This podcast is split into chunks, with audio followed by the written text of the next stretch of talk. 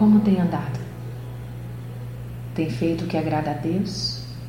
Ou vira e mexe seus pés desviam-se do reto caminho do Senhor?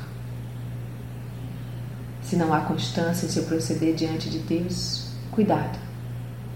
Ai daqueles cujos pés se apressam para fazer o mal, porque isso Deus odeia. Leia Provérbios 6, de 16 a 19. Portanto, mantenha estabilidade em seus passos ao andar pelo caminho estreito, mas que leva à salvação. E porque estreita é a porta, e apertado o caminho que leva à vida, e poucos há que a encontrem. Mateus 7,14 Lembre-se então que é possível proceder corretamente enquanto estamos no mundo.